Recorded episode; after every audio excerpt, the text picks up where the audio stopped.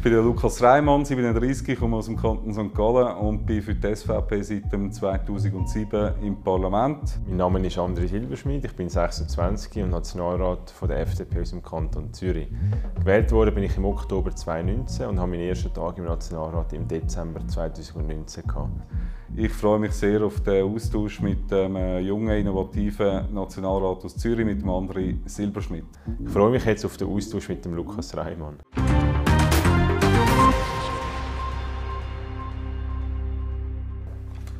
Als Nationalrat trete ich ein für Freiheit und Verantwortung. Das heißt, dass wir in einem Land leben, wo wir äh, uns, uns können möglichst gut entfalten unsere Stärken können leben aber eben auch Verantwortung gegenüber den Schwächeren haben in der Gesellschaft und auch gegenüber dem eigenen Handeln. Ähm, als Nationalrat trete ich ein für eine freie und unabhängige Schweiz wo jedem die Chance bietet, um seine Träume, seine Ziele, seine Wünsche zu verwirklichen und wo weiterhin eines der lebenswertesten und qualitativ hochstehendsten Länder auf der Welt ist. Oh. Äh, politisiert hat mich einerseits mein Onkel, ich als, als Zwölfjähriger bin ich für den Flugblätter verteilen und so, wo er einen Ständerat hat wollen. Und ich hätte das Leben nie gedacht, dass ich mal mit ihm zusammen würde im Parlament hocken. Das ist jetzt zwar nicht mehr, aber ist jetzt ein paar Jahre gewesen. Und nachher politisiert hat mit dem Umzug von einem kleinen Kaff im Aargau auf Wil St. Gallen, wo, wo gerade die Alba Kings die Stadt terrorisiert haben. Und dort habe ich dann irgendwie gefunden, muss etwas dagegen machen und bin politisch aktiv geworden mich hat nicht einen spezifischen Anlass politisiert, aber ich habe einfach gemerkt, dass das politische Interesse so mit äh, 17, 18 nicht mehr gewachsen ist. Und dann habe ich gefunden, anstatt einfach nur zu lamentieren, was man will, äh, anders hat, dass ich dann nochmal an eine Jungpartei beitrete. Und dann ist das irgendwie so nah bis nah dann gekommen. In der Partei, wo ich angehöre, bin ich, weil, weil ich im Freisinn die Werte, die mir wichtig sind, am meisten widerspiegelt sehen, weil es in der FDP auch äh, super Leute hat, wo man kann gemeinsam eben auch die, die Ziele erreichen kann, die ich vorher erwähnt habe. Und ich denke, ja, man kann nie mit der Partei 100% einig sein, aber es ist wichtig, dass man einerseits sich kann, äh, mit den Werten identifizieren und andererseits eben auch mit den Leuten kann gut auskommen Weil Politisieren hat doch eigentlich fast nur mit, mit Menschen zu tun und entsprechend ähm, ja, muss man es mit denen auch gut haben. Also in der Partei, wo ich bin, wo ich muss sagen, die ersten Anlässe, wo ich in meinem Leben wirklich gegangen bin, sind Anlässe von der Jungfreisinnigen gewesen, Gründung Junge FDP Toggenburg. Aber ich, Bist mal vernünftiger Ja, ich habe mich einfach nicht wohlgefühlt dort. es war irgendwie nicht meine Wahl gewesen. Und in der Partei, wo ich jetzt bin, die SVP, da bin ich, weil es die einzige Partei ist, die immer ohne Wenn und Aber gegen EU-Beitritt war, weil sie Themen anspricht, die andere lieber nicht ansprechen und weil ich das Gefühl habe, weil es die volksnächste Partei ist. Oh. Das sind wirklich viele Kärtchen. Mein politisches Vorbild ist Ron Paul. ich habe kein politisches Vorbild. Ich habe Leute, die mich inspirieren. Ich habe jetzt angefangen, viele Biografien zu lesen. Von Sozialdemokraten über Freisinnige. Also da gibt es alles drunter. Und ich habe jetzt da nicht jemanden, wo ich ähm, Jürgen Möllemann hätte ich noch da. Wer hast du? Biografie Jürgen Möllemann. Der hat mir immer gefallen, die deutsche FDP. Mein erster Tag im Nationalrat war für mich ähm, sehr besonders. Gewesen. Ich habe, wie du ja auch, ähm, eine, eine Rede halten, quasi als äh, jüngste gewähltes äh, Nationalratsmitglied und entsprechend ja, ist es ein speziellerer Tag gewesen, als wahrscheinlich für die anderen Nationalrätinnen und Nationalräte. Ähm, mein erster Tag im Nationalrat ist jetzt schon ein Zeitchen her, aber ich war super nervös. Gewesen.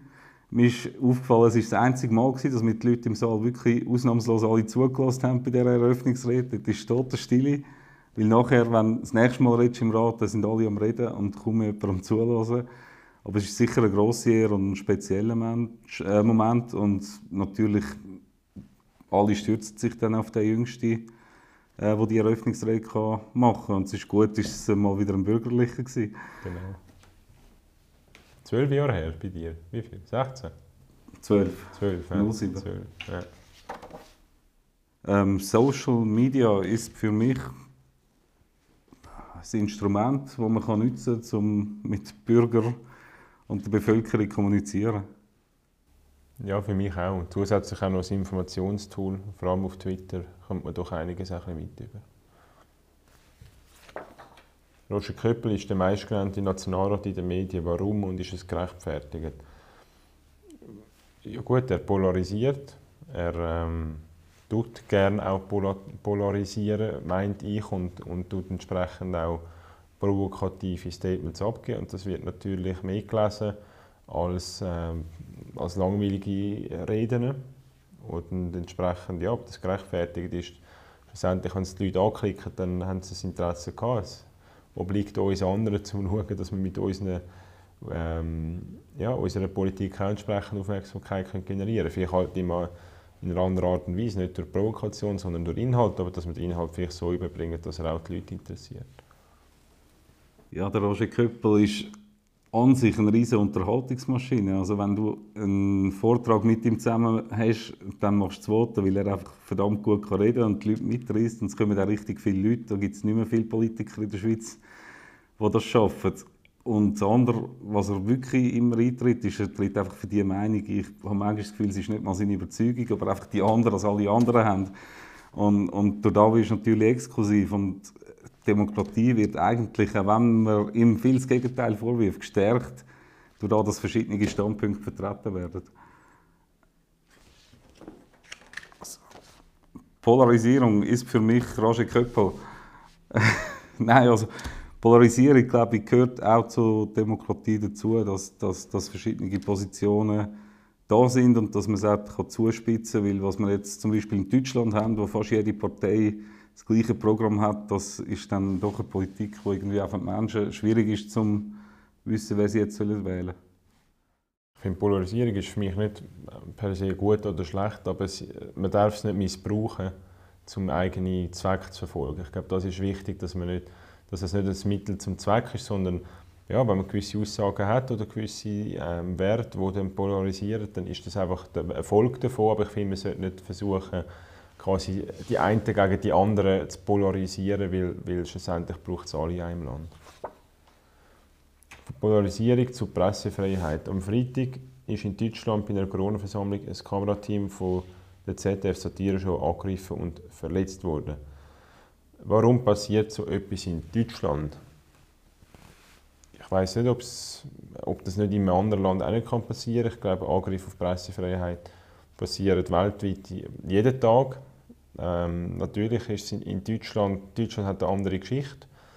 Mit, mit, mit seiner Vergangenheit gibt es ja, andere Gruppierungen, als wir es zum Beispiel in der Schweiz haben. Da können wir glaub, froh sein, in der Schweiz haben wir in den letzten 150 Jahren ähm, ja, nicht, nicht, nicht die gleichen ähm, auch Kriege müssen durchgehen, wie das unser Nachbarland gemacht hat. Und ich glaube, es ist da falsch, da sehr kurz eine Antwort auf die große Frage zu finden. Aber es ist sicher etwas, das nicht passieren darf muss vielleicht Deutschland ein bisschen verteidigen im Sinne von, dass Deutschland doch sehr eine freie Presse hat im Gegensatz zu vielen Ländern auf dieser Welt. Ähm, natürlich ist Deutschland prägt von, von der Geschichte, ja. aber ich glaube, in Deutschland herrscht auch wegen dieser Geschichte immer noch so ein bisschen eine grosse Tabuzone. Also die Leute denken viel, was sie nicht sagen dürfen oder wissen, ich sollte es nicht sagen. Und was entartet dann vielleicht manchmal mit so Vorfällen, aber das stimmt, schwierige Frage, kannst du nicht so einfach eine kurze Antwort geben. Meine Prognose für die US-Präsidentschaftswahl im November 2020 lautet äh, Wiederwahl von Donald Trump. Da würde ich jetzt sogar noch im Online-Webbüro etwas drauf wetten, egal ob ich es gut finde oder nicht.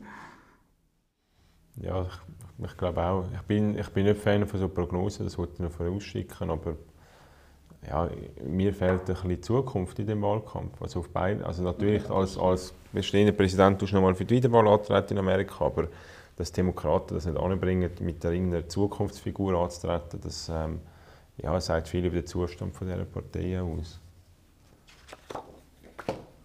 Krise, wie ist das Politiker in Zeiten von Corona? Ja, es ist eine besondere Herausforderung, weil man hat natürlich viel mehr Herausforderungen für die Bevölkerung. Und die Herausforderungen spürt man, weil man natürlich auch sehr viele Zuschriften bekommt und mit dem konfrontiert wird, was die Leute beschäftigt und darum ist man besonders gefragt, dass Politiker versuchen, die, die Meinungen oder vor allem auch die Bedürfnisse können dann weiterzutragen, sei das in den Rat oder, oder an die Exekutive oder an andere Gremien, die jetzt da eine Rolle spielen in dieser Krise. Und darum ist es als Politiker ein, quasi eine anstrengendere Zeit, wenn man so will. Also man hat nicht einfach äh, beim Lockdown können die Füße aufentun. Man ist so daheim geblieben, hat von dort aus aber sehr viel los gehabt. Aber ähm, es ist spannend, dass man in dieser Krise dann auch eine, eine Rolle kann spielen. Also ein Punkt, wo ich sehr spannend finde, ist normalerweise, wenn irgendein Thema, politisches Thema ist, die Zuschriften, die ich bekomme, sind alle ziemlich in die gleiche Richtung.